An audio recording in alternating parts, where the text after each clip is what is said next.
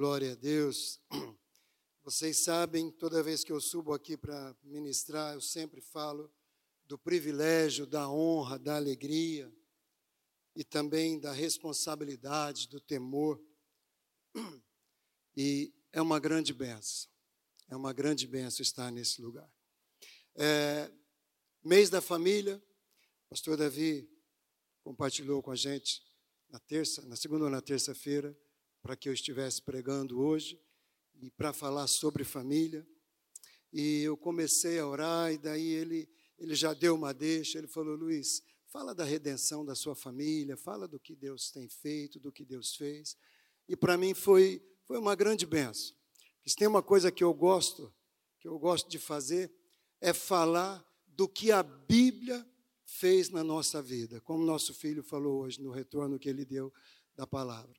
É, que às vezes a gente fala a Bíblia sem precisar, precisar citar os versículos, simplesmente relatando aquilo que a gente pôs em prática, do que leu, do que ouviu, do que, do que aprendeu. O título da mensagem é A família é digna de honra. Diga, a família é digna de honra. Tá, não ensaiamos muito bem, mas agora eu vou falar, você vai repetir. A família é digna de honra, vocês. Amém. Toda família, ela é digna de honra. Sabe? Mas a gente nem sempre sabe disso. A gente não nasce sabendo disso, dependendo do lugar aonde a gente nasce. Não é? Eu sei que Deus valoriza a família, Deus usa a família, Deus se importa com a família, Deus criou a família, Deus planejou a família, Deus colocou atributos do coração dele dentro da família. Por isso que a família tem sido, às vezes, tão perseguida, tão. É, é, é tentam envergonhar a família, mas a família é de Deus, amado. Diga, a família é de Deus.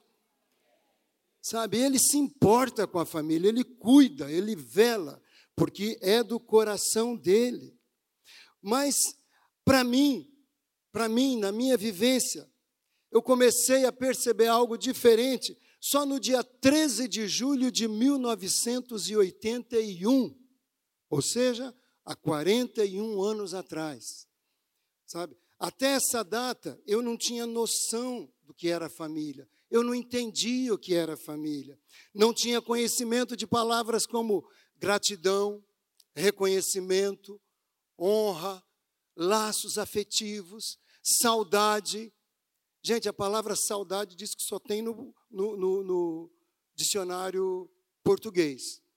Eu nem português era, porque não tinha no meu dicionário. A palavra saudade não existia. Eu não me importava com os meus familiares, não sentia, não dava valor aos laços da família, aos laços afetivos da família. Não aprendi isso. Minha experiência era que família era um grupo de pessoas usando a mesma casa, usando o mesmo teto, usando ali as mesmas as mesmas comidas e que dividia a despesa. Se você é da minha geração, você vai saber que quando um menino de 10, 12, 13 anos estava trabalhando, ele precisava ajudar em casa. Amém, gente? Não é verdade? Parte do salário ajudava nas despesas de casa. Ajudava a comprar comida. E assim, é, é, e assim eu fui, fui vivendo nessa família. Saía e chegava, ninguém via, ninguém percebia, a não ser quando eu chegava de madrugada, aí minha mãe ficava esperando. Né? Eu disse de manhã que a gente, eu, eu não tinha a chave de casa, por controle da minha mãe ou por desconfiança. Né? Ela não deixava nenhum dos filhos ter chave.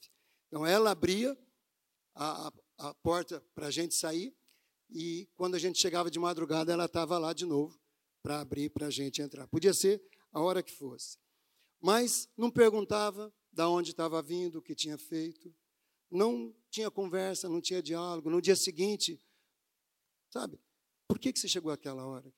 Onde você estava? Com quem você estava? Não tinha, não tinha. Na minha casa não se falava de coisas subjetivas, entre aspas, como amor. Não se falava. Na minha casa não se falava parabéns para você. Não se falava, não se comemorava aniversário e nem lembrava de aniversário. Ninguém nem lembrava de aniversário. Tanto que eu tenho dificuldade para lembrar do aniversário. Do meu pai, realmente, eu não lembro, gente.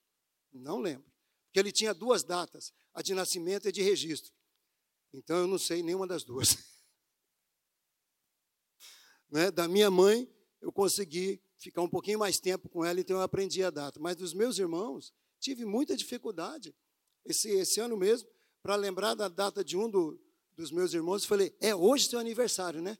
Ele falou, é hoje sim. Então, mas não, não aprendemos isso. Não aprendemos o valor do elogio.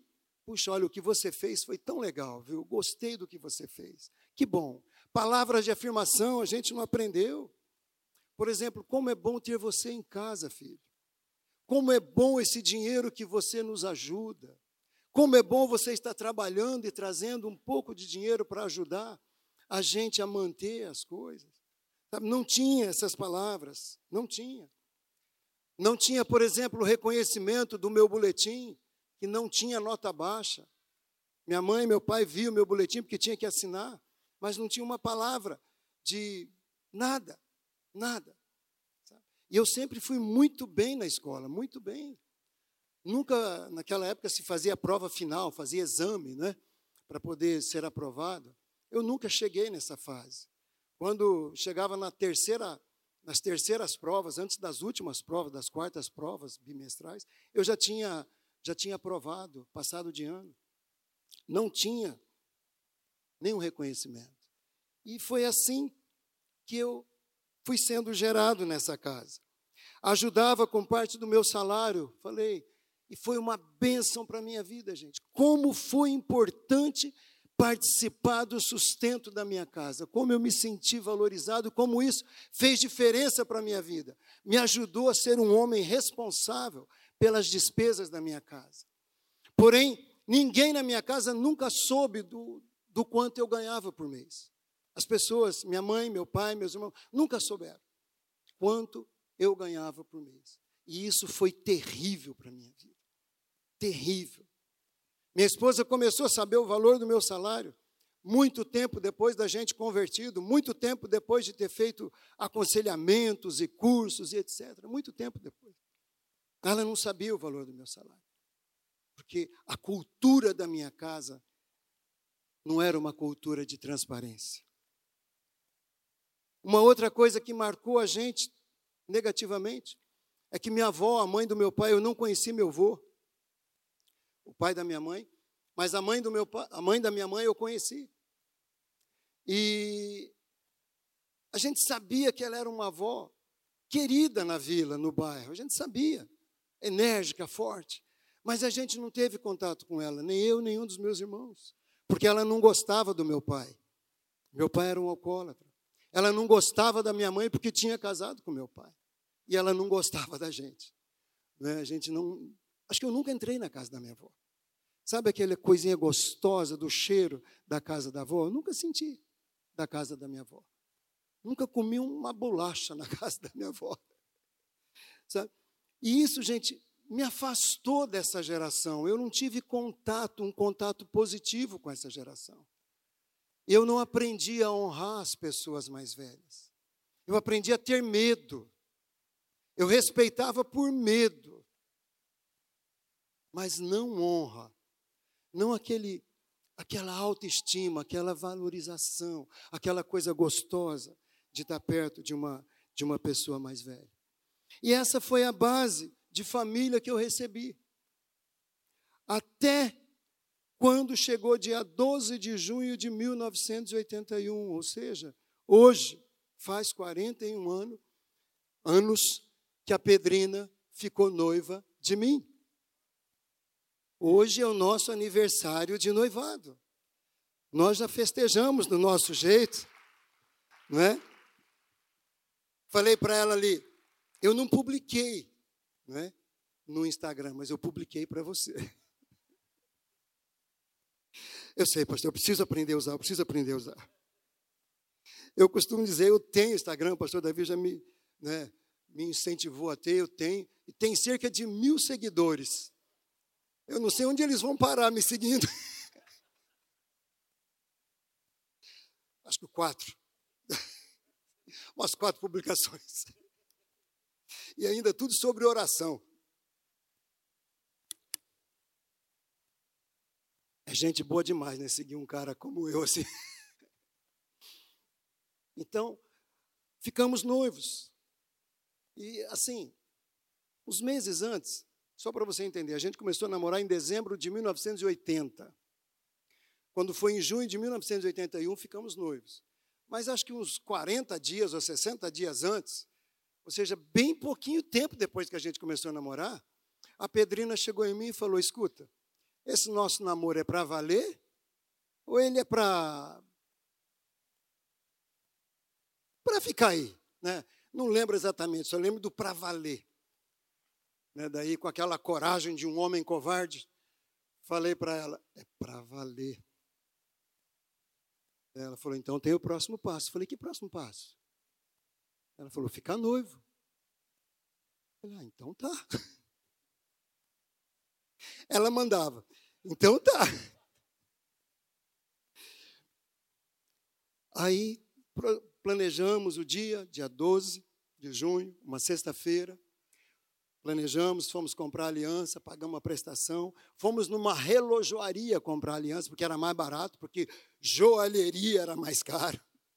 Compramos a nossa aliança e fomos para um restaurante, um varandão bem gostoso, aconchegante, romântico, bem bem legal, meia luz. É, não existe mais, fica ali na esquina da João Cândido com a, Piauí, no lado oposto da Sercontel. E nós dois lá, não é? Pedimos a pizza e, e outras coisas. E aí, no meio, eu tirei a caixinha da, do meu bolso, pus em cima da mesa, assim, olhamos um para o outro, eu abri a caixinha. Ela pegou a minha aliança, eu peguei a aliança dela, trocamos aliança, trocamos umas palavras, falamos daquilo que a gente sonhava, daquilo que a gente queria. Tudo muito lindo, tudo muito romântico, tudo muito tão íntimo. Mas sem nenhuma honra, sem nenhuma bênção, porque só estávamos nós dois. No dia seguinte, cheguei em casa todo felizão da vida, mostrei para minha mãe, não é? É, é? é, pensando que ela ia se alegrar comigo, né? Mostrei e falei, mãe, dá uma olhada. Ela olhou e falou, minha mãe é uma mineirona forte, morena. O que, que é isso? Falei, é uma aliança. Ela falou, eu não sou cega, de certo que é uma aliança, eu estou vendo. Eu falei, então por que, que a senhora perguntou? Falei meio baixinho assim. Por que, que a senhora perguntou? Estou querendo saber o que, que significa isso. Falei, significa que eu fiquei noivo da Pedrina. Ela ficou me olhando assim. Ela nem, nem, nem falou nada a respeito dela e do meu pai. Mas ela falou assim: o pai dela estava junto? Falei, não. A mãe dela estava junto? Não. Você falou com eles? Falei, não. Os irmãos dela sabem disso? Não. Ela falou: então tira essa aliança do dedo. Eu falei: por quê? Ela falou: ela não é filha de chocadeira. Ela tem pai.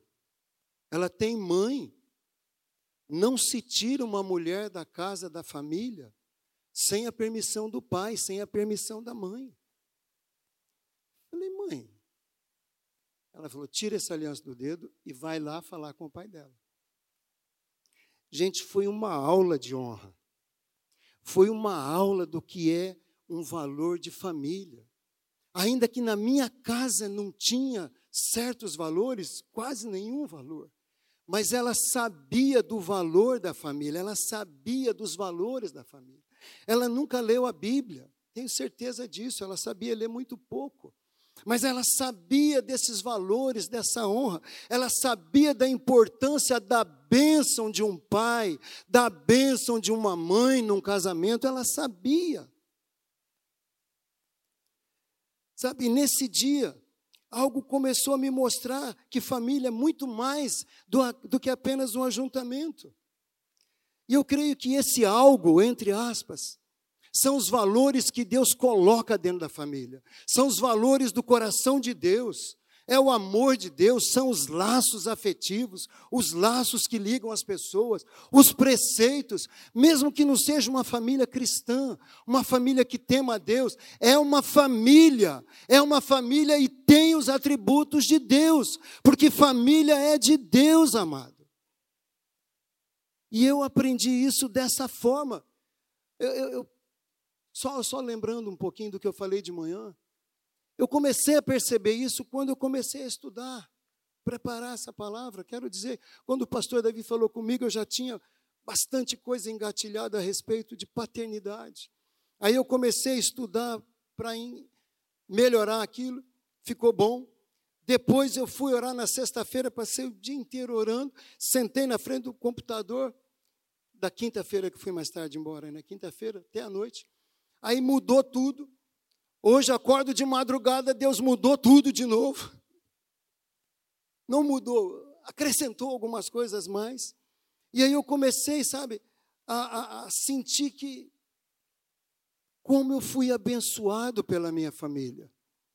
Mesmo não percebendo, mesmo não recebendo certas coisas, mas nesse dia, minha mãe demonstrou tanto amor por nós, minha mãe me demonstrou tanto valor, minha mãe demonstrou como a família é digna de honra.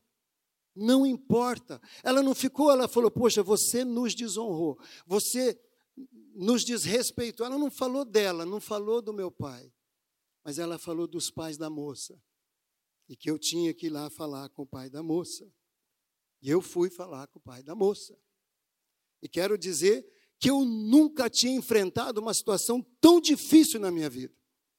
Nunca, nunca, nunca. Eu tinha 23 anos por aí. Nunca tinha enfrentado nada tão difícil. Figura de autoridade, pessoas mais velhas, era tudo que eu queria evitar. Tinha um medo de polícia, um medo, eu não passava nem na rua Sergipe, aqui embaixo, aonde é a delegacia. Tinha um medo, um medo. Autoridade para mim era um pavor, era um terror.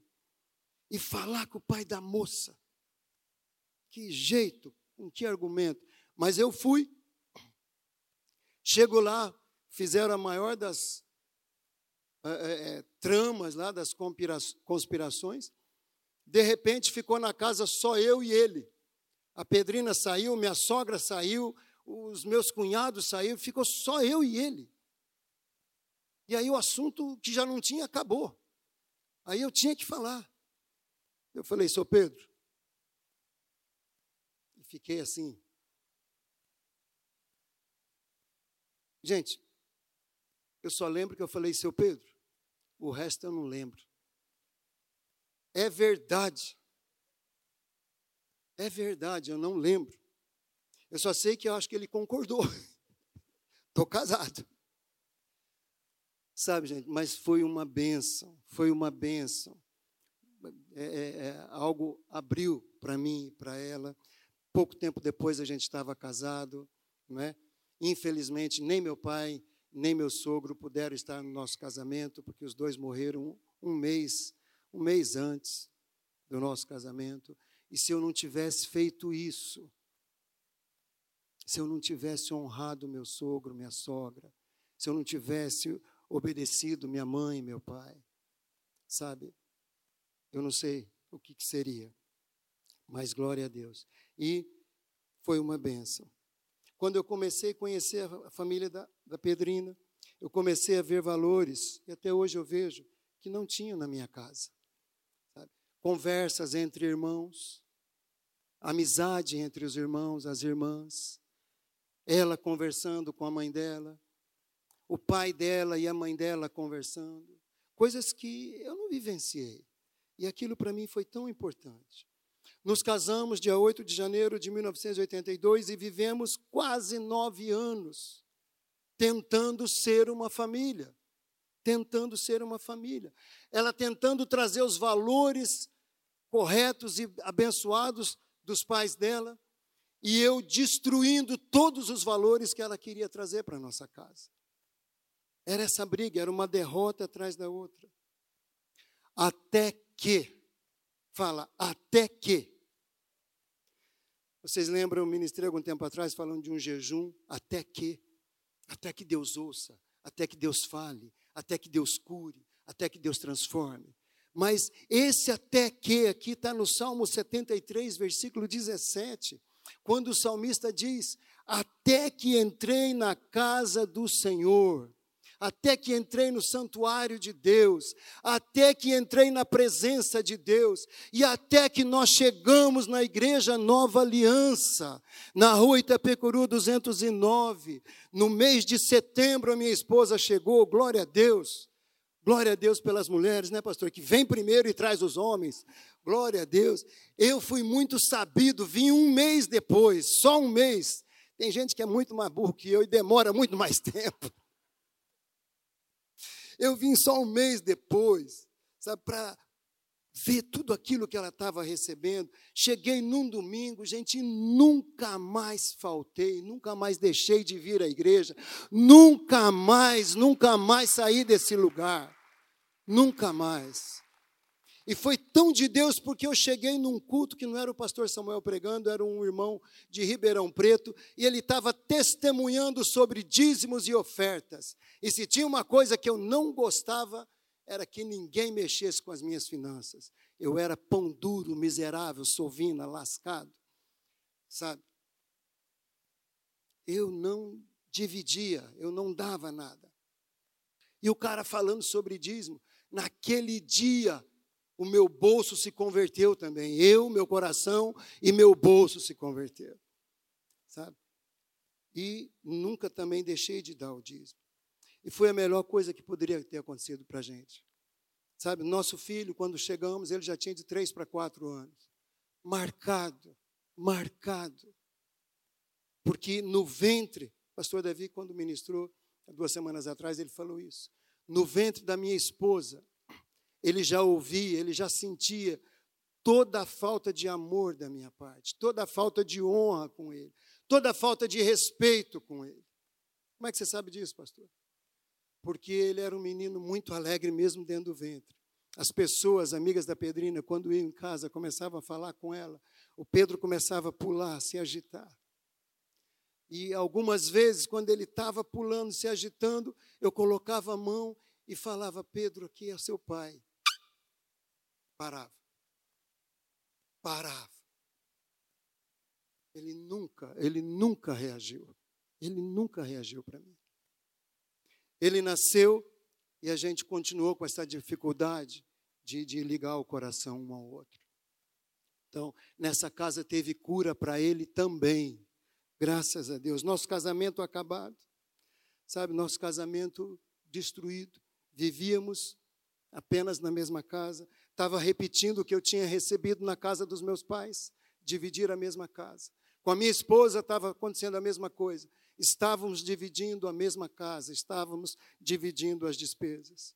Mas hoje, 32 anos depois daquele 1990, Sabe, eu tenho aprendido o valor da redenção do sangue de Jesus sobre a minha família. Eu tenho uma família, eu tenho liberdade com a minha esposa, com meu filho, eu tenho amizade com meu filho, eu tenho uma amizade tremenda com a minha esposa. Somos uma família. Nós somos uma família e não é faz de conta, não é, sabe, só na presença das pessoas, não. Nós somos uma família, estamos só nós dois em casa, porque nosso filho mora em Apucarana, trabalha lá. Gente, eu quero dizer que é um privilégio, é uma alegria, é uma bênção estar junto com a, a mulher que Deus me deu há 41 anos atrás. Porque Deus cuidou da minha casa, porque eu quis deixar Deus cuidar. Eu paguei o preço, nós pagamos o preço. Sabe, nós aprendemos nesta casa o que é ser família. Aprendemos com livros, aprendemos ouvindo e praticando a palavra de Deus, aprendemos com o exemplo dos nossos pastores e nossos líderes, aprendemos com os aconselhamentos que nós tivemos, aprendemos de todas as formas. Aprendemos pela palavra em Hebreus 13, versículo 4, que digno de honra entre todos seja o matrimônio, bem como o leito sem mácula. Sabe o que, a gente aprende com isso? Que a honra na família começa por um leito sem pecado, que a honra na família começa por uma cama pura, que a, ama, que a honra na família começa por um casal que se ama, que se honra e que se valoriza e que é transparente um com o outro. A honra na família começa aí. Nós aprendemos isso. E é algo tremendo para minha formação, como homem, como pai, foi saber algo sobre paternidade. Diga, paternidade. Paternidade é um atributo de Deus. Paternidade é algo do coração de Deus para nós. Jesus, quando veio a esse mundo, de tudo que ele veio para fazer, uma das coisas que ele também veio trazer é a revelação de que Deus é o nosso Pai. Amém? Deus é o nosso Pai e ele exerce a paternidade perfeita. Nele não há sombra e nem variação de humor, de, de, ele não fica ranzinza, ele não sofre de problema emocional, ele não nos corrige porque ele está com raiva da gente, ele nos corrige porque ele nos ama. Essa é a paternidade perfeita.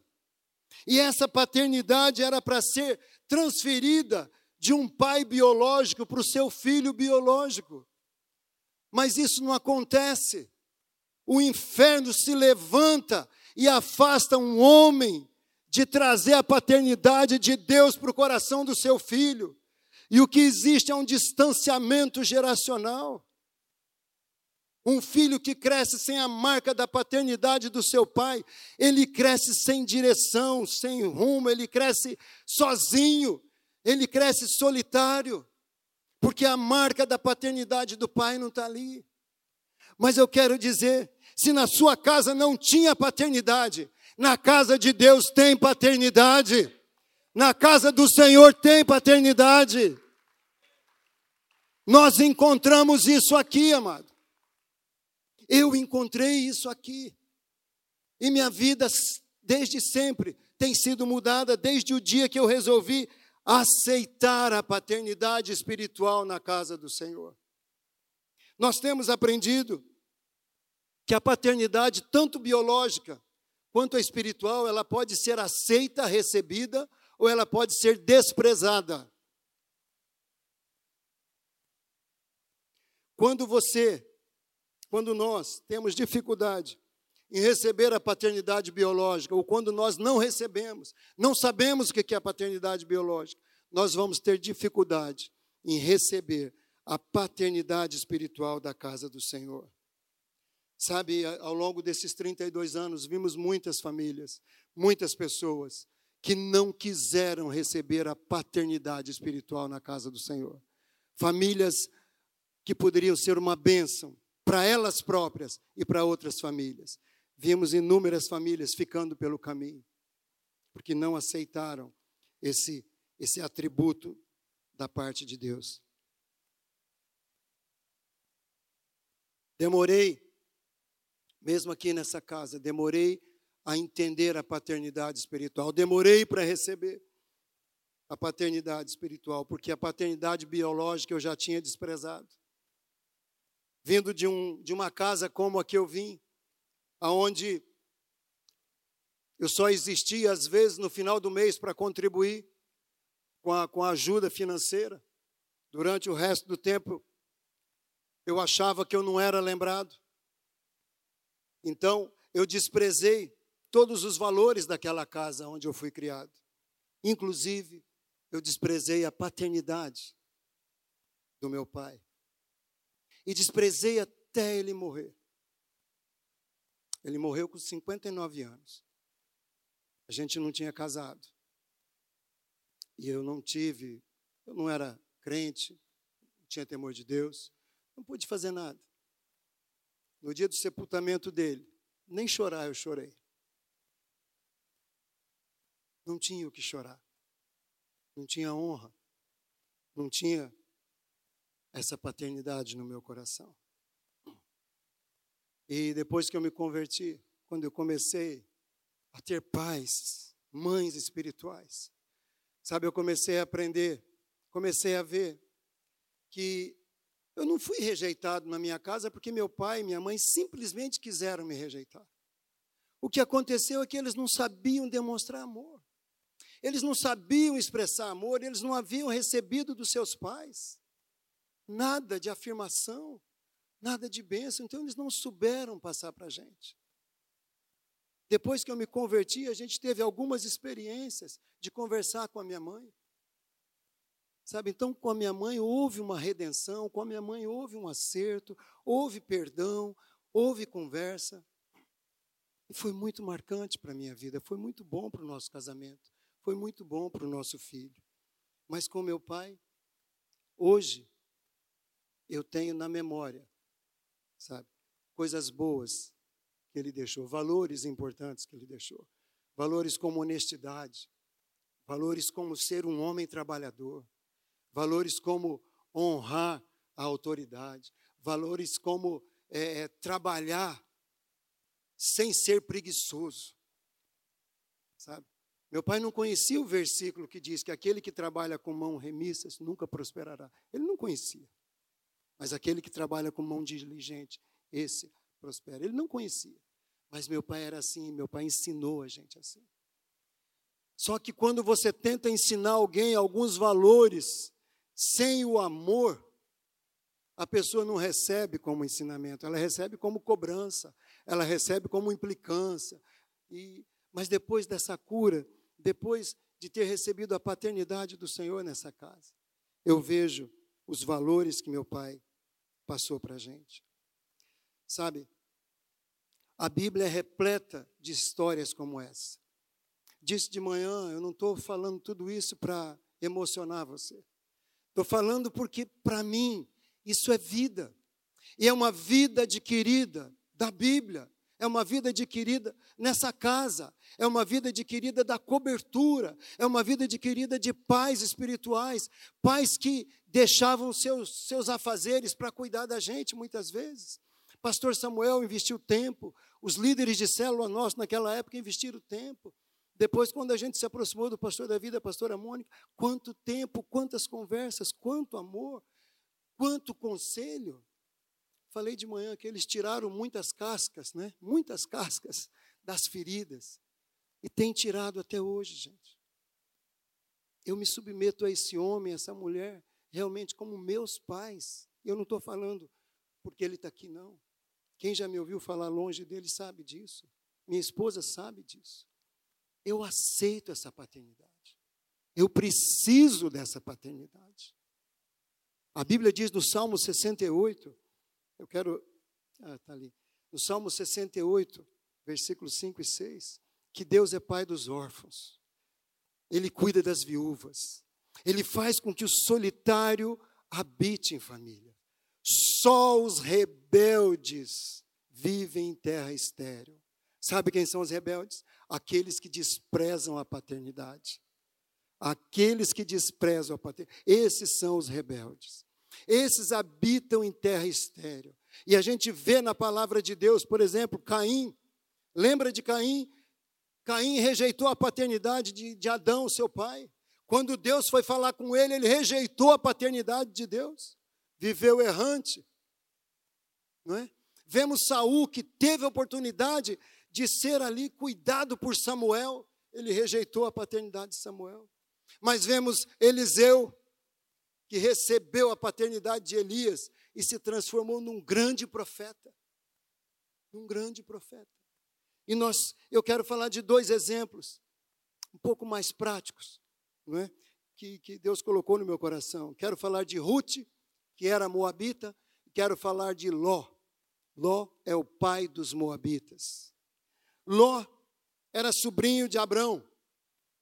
Ló ficou órfão antes de Abrão ser chamado por Deus para sair da terra de Ur dos caldeus. Quando Abraão saiu, Ló foi, foi, com ele, foi junto. Porque na cultura oriental, quando um, um, um homem ficava vivo, o seu tio ficava órfão, o seu tio biológico cuidava dele, adotava ele. Né? Por isso Ló saiu com, com Abraão. Eles enriqueceram juntos, Ló enriqueceu junto com seu tio. Ló estava ali Enriqueceram tanto que a terra não cabia mais o rebanho de Ló junto com o de Abrão. E foi aí que Abrão falou: não é bom a gente ficar brigando, nós somos irmãos, nós somos parentes. Escolhe, a terra está aí, ó. Se você for para cá, eu vou para lá. Tem terra para todo mundo. E aí eu digo o seguinte, amado: uma das escolhas mais absurdas que alguém pode fazer, esse Ló fez.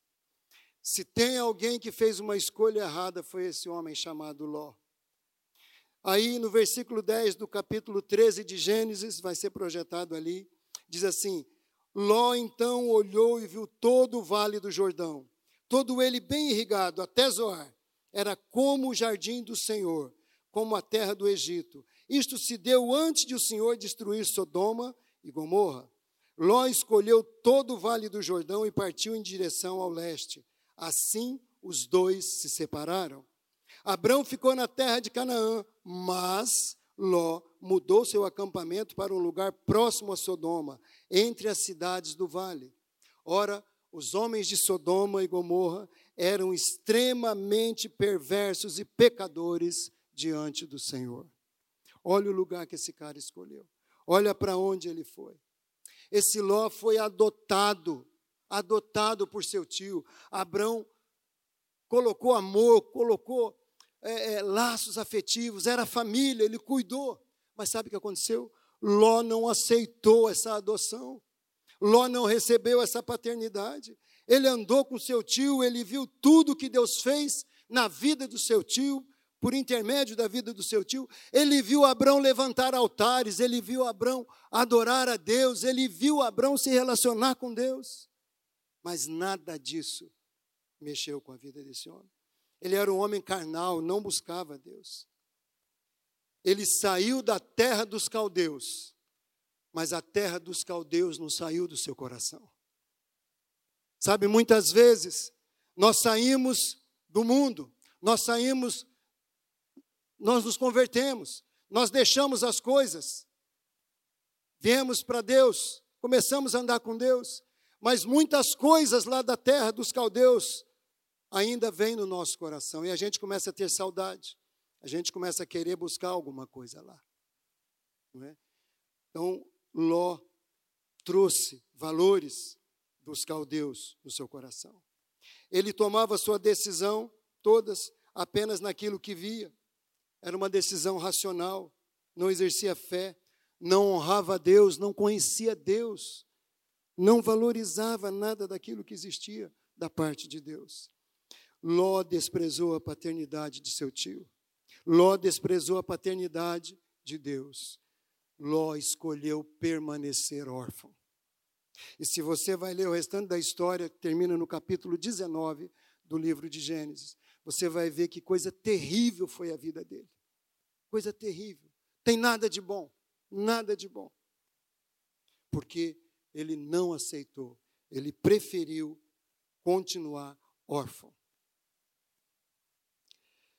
Por um outro lado, quero falar do exemplo de Ruth. Ruth, uma moabita. Só lembrando, Ló, depois de tudo que ele perdeu, perdeu seu caráter. Quando ele, fugindo com as suas filhas, se esconderam numa caverna e as suas filhas embebedaram ele e ele acabou tendo relações íntimas com as suas filhas e cada uma gerou um povo que se tornou povo inimigo de Deus. Uma gerou Moabe, né, que é da, da, da, onde vem a Ruth, a Moabita, e a outra gerou uh, os Amonitas.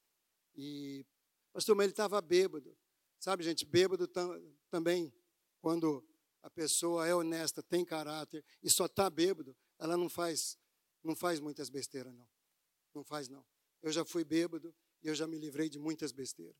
Quando tem valores, valores aqui dentro, quando tem valores aqui dentro, mesmo que você esteja, é possível ainda você resgatar esses valores. E eu creio que ele perdeu tudo isso. Ele perdeu tudo isso. Não estou falando de um, de um alcoolismo quando a pessoa perde a consciência, não. Não é isso. Mas ele perdeu todos os seus valores quando ele desprezou a paternidade. Todos. Vamos para Ruth, Moabita, fazendo parte dessa, dessa mesma tribo, dessa, desse mesmo povo, tendo essa mesma herança, uma herança maldita, de, de, um, de, um, de, um, de uma de uma família que nasceu por incesto de um pai com uma filha. A Ruth. Quem é Ruth? Ruth era nora de Noemi. Noemi, uma mulher da cidade de Belém, casada com Elimeleque. Começou a ter fome em Belém. Eles se mudaram para Moabe.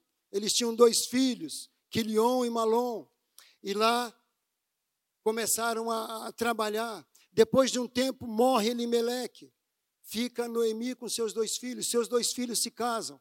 Passam mais um tempo, morre os dois filhos. Ficam as três viúvas. E aí Noemi fica sabendo que Deus visitou novamente Belém e aonde ela queria voltar para sua terra. E ela planeja voltar e ela volta. E ela está voltando com as suas duas noras. Mas antes ela fala: fiquem com suas famílias, fiquem nas suas casas. Vocês podem reconstruir sua família. Mas começaram a voltar com ela. No meio do caminho, Noemi novamente fala: voltem. E uma delas volta. E a outra, que é essa amada Ruth, essa mulher de Deus, ela diz o seguinte no capítulo 1, do vers o versículo 16 e 17: Não insista comigo para que eu te deixe, não insista para que não te acompanhe. Aonde você fores, eu irei, onde você ficar, eu ficarei. O teu povo será o meu povo, o teu Deus será o meu Deus. Onde você morrer, eu vou morrer, e ali serei sepultada. Que o Senhor me castigue com todo rigor, se não a morte me separar de ti. Gente, que aliança, que palavra, que força que tem uma palavra dessa. Sabe, que dedicação, que aceitação da paternidade, no caso aqui da maternidade espiritual. Que aceitação, que entendimento. O que, que ela viu em Noemi?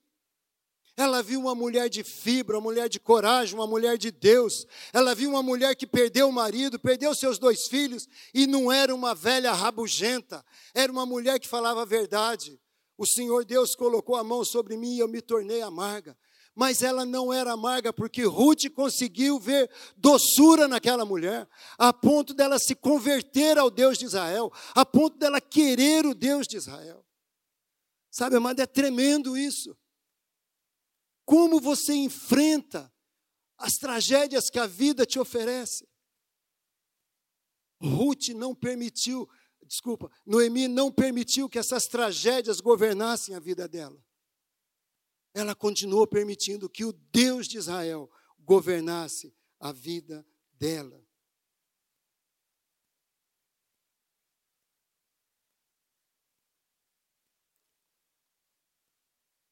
Deus havia levado o marido de Noemi e seus dois filhos, a esperança de uma vida agradável se desfez. Ruth conheceu o Deus de Israel através de uma mulher como essa, como essa, no meio dessa tragédia. Aprendeu observando os comportamentos dela em relação ao Senhor. Praticamente tudo aquilo que Ló, o patriarca dos Moabitas, tudo que Ló rejeitou, Ruth aceitou e recebeu. Tudo que Ló não quis, Ruth quis para a sua vida. Tanto que o nome de Ruth é um dos poucos nomes de mulher que aparece na genealogia de Jesus. E isso é redenção. Quero falar para você algumas frases que Deus colocou no meu coração. Se você anda com pessoas de Deus, você tem muita chance de se tornar uma pessoa de Deus. Se você anda com pessoas que só falam mal da igreja, só falam mal da família, só falam mal da vida, você tem muita chance de se afastar de tudo aquilo que Deus valoriza nessa terra. Ande com pessoas de Deus, ouça pessoas de Deus, converse com pessoas de Deus. Se você anda com quem aprendeu a confiar em Deus, você pode aprender a confiar em Deus também. Nós vimos isso na vida de Ruth. Se você anda com quem ora, se você anda com uma pessoa de oração, você tem chance de aprender a ser uma pessoa de oração. Mas se você anda com pessoa que murmura, que reclama, você vai ser uma pessoa azeda. Se você anda com alguém que leva a sua cruz, você vai aprender o valor da cruz. Você vai aprender que é, é, negue-se a si mesmo, tome a sua cruz e siga-me, se torna leve. Porque você está vendo uma outra pessoa carregar a cruz. Você está vendo quanta outra pessoa está sendo abençoada porque obedeceu a palavra de levar a cruz. Ló viu tudo isso em Abraão. Ló viu tudo isso. Mas ele escolheu nada. Ele escolheu ficar órfão. Ele escolheu se tornar um errante, ficar sozinho. Ruth escolheu ser filha. Diga, filha. Ruth escolheu ser filha. Ela aceitou aquilo que ela viu em Noemi, ela aceitou aquele cuidado, ela aceitou aquele amor. Ela deixou para trás tudo aquilo que de repente não tinha acrescentado nada na vida dela, os seus deuses, a sua casa, a sua cidade, sua família. Ela chegou à conclusão, de repente, que na sua família biológica não tinha honra, não tinha Deus, mas ela viu tudo isso na família de Noemi. Ainda que Noemi fosse uma senhora sozinha, ela viu tudo isso e ela quis tudo isso. Ló se separou do seu tio por conta de riquezas. Ruth continuou com a sua sogra, mesmo na pobreza, na miséria. Não tinham nada, não tinham nada. E mesmo assim Ruth falou: Não me mande voltar para casa, porque eu vou ficar com você até morrer. Isso é aliança. Isso é entender o valor da paternidade. Isso é entender o valor do pai de uma mãe biológico ou de um pai de uma mãe que seja espiritual. Isso é entender.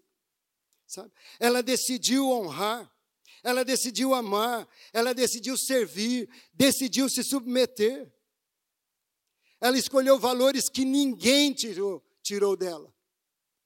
Ninguém roubou do coração de Ruth os valores que ela escolheu por meio da vida de Noemi. Ela não perdeu nada. Pelo contrário, você continua lendo o livro de Ruth, você vai ver um casamentão que Deus preparou para ela. Um fazendeirão rico chamado Boaz. Mas a vida dela, quando chegou em Belém, não foi fácil. Ela foi catar as migalhas que caíam quando os ceifeiros, os trabalhadores estavam é, colhendo. Caía grãos pelos caminhos e ela ia catar aquelas migalhas para se sustentar e para sustentar sua sogra. Fez isso por muito tempo, por muito tempo. Até que a fama dela chegou aos ouvidos desse homem chamado Boaz. E aí, se você quer saber o final da história, leia o livro. Leia o livro de Ruth, é um livro fantástico. Mas o posicionamento de Noemi afetou o destino de Ruth. O posicionamento de Ruth afetou o destino de Boaz. E o posicionamento de Boaz e de Ruth fez com que eles participassem da genealogia do nosso Senhor Jesus Cristo. Não só participasse, como tendo o nome citado. Que honra! Que honra! uma moabita, uma mulher que pertencia a um povo inimigo de Deus, aceitou a redenção, aceitou a redenção, aceitou a paternidade. E o nome dela é citado. Toda vez que lemos o livro de Mateus, o livro de Lucas, nós citamos o nome de Ruth. Honramos o nome de Ruth. Sabe, amado, isso é tremendo. Isso é tremendo. Aquilo que Ló escolheu para tentar preservar, ele perdeu perdeu tudo. Perdeu tudo. Como eu disse para você, inclusive o seu caráter. Diga comigo, as nossas escolhas determinam o nosso destino. As nossas escolhas. A escolha de Ló levou ele para o buraco. Houve um dia em que você escolheu receber Jesus como Senhor e Salvador, amém? Quem aqui já fez essa oração entregando Amém? Teve um dia que marcou sua vida, você entregou sua vida para Jesus. Nós entendemos que quando entregamos algo para alguém, aquele alguém pode fazer o que quiser daquilo que, tamo, que estamos entregando. Sim ou não? Quando você entregou sua vida para Jesus, você estava dizendo: Senhor, toma minha vida nas tuas mãos, faça a sua vontade, faça o senhor, aquilo que o Senhor quiser. Mas sabe, quando ele começa a fazer o que ele quer, quando ele começa a fazer a vontade dele, quando ele começa a espremer a nossa vida, quando ele começa a mudar os nossos valores, tirar aquelas tranqueiras que nós trouxemos da nossa história para colocar os valores do reino, quando começa tudo isso, a gente pega a nossa vida de volta. Ah, não, mas é muito difícil. A gente toma a nossa vida de volta. Com a nossa boca nós dizemos que somos do Senhor. Com as nossas atitudes nós dizemos: eu governo a minha vida. Então ele não chega a ser um senhor absoluto. E por isso que muitas vezes, sem perceber, nós estamos desprezando a paternidade do nosso Deus. Quando nós tiramos a nossa vida da mão dele, quando nós governamos, mas que jeito nós podemos governar a nossa vida, pastor? Quando você toma decisão sem consultar o Senhor, quando você toma decisão sem consultar sua cobertura espiritual, quando você toma decisão, seja simples ou seja mais séria, só você e o seu egoísmo. Isso é rejeitar a paternidade do nosso Deus. Isso é governar a sua própria vida. Se eu estou numa casa eu tenho uma paternidade espiritual e eu digo que o Senhor Jesus é o meu Senhor, eu não posso fazer nada antes de eu me submeter a toda essa hierarquia de comando. Amém, amado? Quem anda com a gente, aí os nossos supervisores sabem, nós não fazemos nada, nada sem conversar com os nossos pastores. Nós não fazemos nada. E para nós é segurança, para nós é proteção, para nós é vida. Eu já, já tenho falado aqui uma das vezes, ali o Cristiano, uma das vezes que eu fiz sem, sem consultar do jeito que é o certo consultar, né? nós compramos um carro lindo né, do Cristiano, ele caprichou no carro, ele nem queria vender o carro, mas ele vendeu, sabe? Só que não era hora, não era momento de comprar aquele carro. Deus não tinha falado nada com a gente de trocar de carro. Falei com o pastor Davi, sabe? Pastor Davi ficou meio assim, foi lá, viu e tal, mas sabe quando ele não fala, Luiz, vai, estou com você e tudo, eu creio que Deus. Não, ele não falou isso, ele ficou assim, sabe? É, não ficou em cima do muro, mas ele falou, Luiz, se você está querendo, mas eu senti que ele não aprovou. Eu senti que ele não aprovou. Tá? Minha esposa não aprovou. Eu nem orei, porque se eu fosse orar, Deus não ia aprovar. E vocês sabem o que aconteceu? Eu já contei aqui mais de uma vez. 32 dias com aquela benção. Gente, que carro lindo, né, Cristiano? Que carro lindo, que carro lindo. 32 dias, chegou um camarada que acho que também achou muito lindo. Me mostrou um revólver prateado, lindo também. E falou: me dá o carro. Falei, tá bom. Nunca, eu não queria mesmo, nem gostava desse carro. 32 dias com o carro. Deus foi tão misericordioso, tão misericordioso, dois dias depois que a apólice de seguro tinha sido aprovada. Tive que dar explicações para a empresa de seguro. Como? Dois dias depois que a apólice é aprovada, teu carro é roubado, o que, você fez com ele tal? Veio um auditor da empresa aqui, foi lá na nossa casa. Sabe? Mas deu tudo certo. Foi uma grande lição. Foi uma grande lição. Então, submeta-se à paternidade. Você tem pai, você tem mãe. Se até esse dia aqui você não tinha ouvido algo assim, se até esse dia aqui era nebuloso para você ainda alguma coisa em relação à paternidade espiritual, à casa de Deus, sabe, amado, porque não é fácil. Não é fácil, por isso que eu falei que eu aceitei, eu quis. Eu vivia numa vida tão esquisita, tão vazia, tão fútil, que quando eu comecei a ver os valores de família dentro dessa casa. Os pais do Abel foram uma bênção na nossa vida, o irmão Eli e a irmã Lucélia, nos ensinando valores, não é verdade, amor?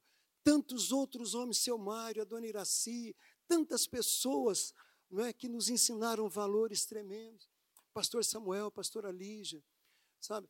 E, e eu falei, mas eu quero isso, eu tenho que ter isso. Custe o que custar, eu quero ter isso. E não foi fácil, porque muitas vezes a minha carne queria desistir. Muitas vezes eu ficava com saudade das coisas lá de fora, quando eu desistia, quando eu não, não queria, quando eu não gostava. Mas graças a Deus que eu nunca desisti. Graças a Deus que eu nunca desisti. Sabe? Fomos muitas vezes confrontados. Fomos muitas vezes abençoados, acolhidos, amados. Sabe? Se essa palavra toca alguma coisa no seu coração, quero que você comece a pensar: como eu estou com a minha família? Sabe?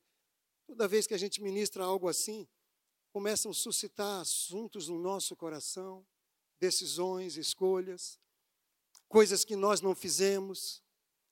Você já deve ter ouvido isso, mas foi feita uma pesquisa nas UTIs algum tempo atrás aí, um, um, um motivador, como que é, um palestrante motivacional, ele trouxe isso para a palestra dele, e ele disse o seguinte, que quando estava ouvindo as pessoas que estavam agonizando, naquele momento ali, empresários, pessoas bem-sucedidas, eles não estavam preocupados com aquilo que eles iam perder. Sabe o que, que eles falavam? Eu queria ter amado mais. Eu queria ter dito para o meu filho o quanto eu amo. Eu queria ter saído com meu filho, com a minha filha, para fazer uma pescaria. Eu queria ter tido a oportunidade de agradecer meu pai. Frases como essas foram ditas nessa pesquisa que esse, esse palestrante trouxe ali naquela palestra. Sabe, amado?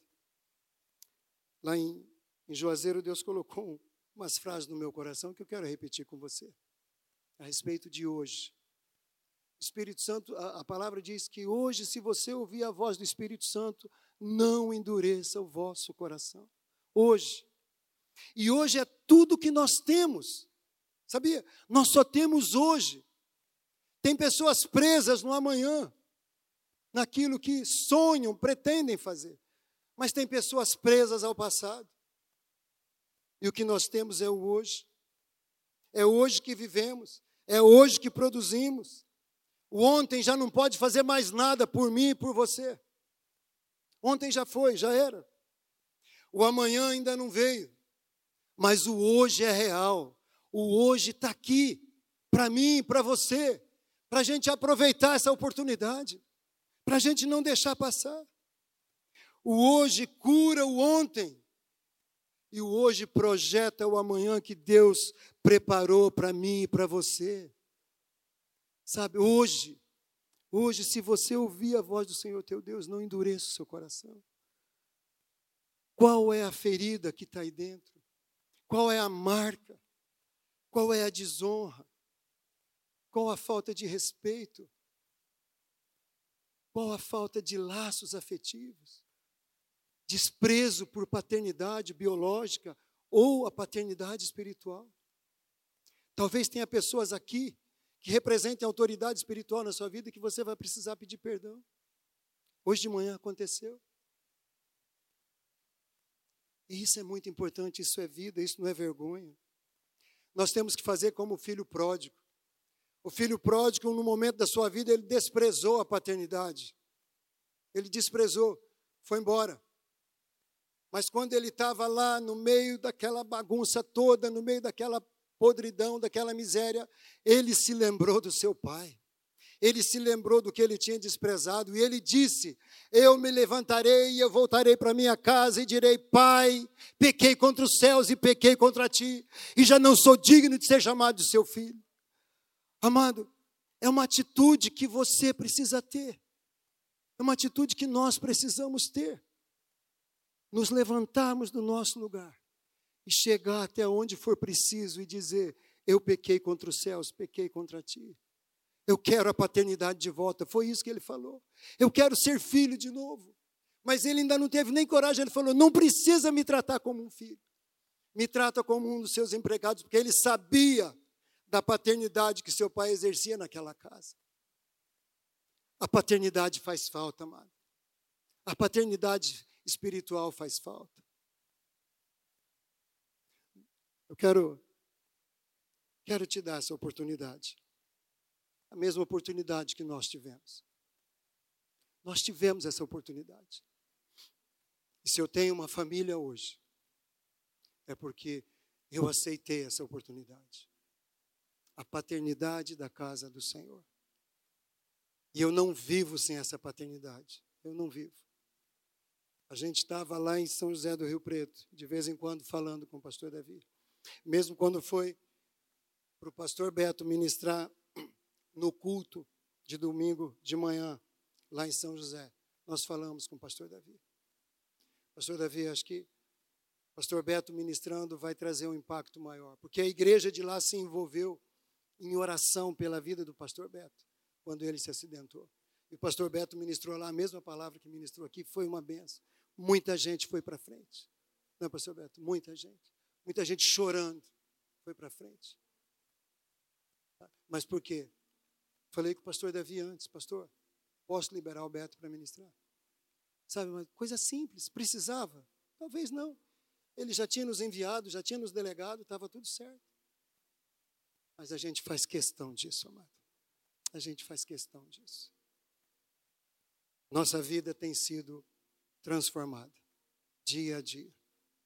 E eu quero dar essa oportunidade para você. Enquanto a gente canta um pedaço desse cântico, queria que você fechasse seus olhos e começasse a orar no seu lugar. Vai orando.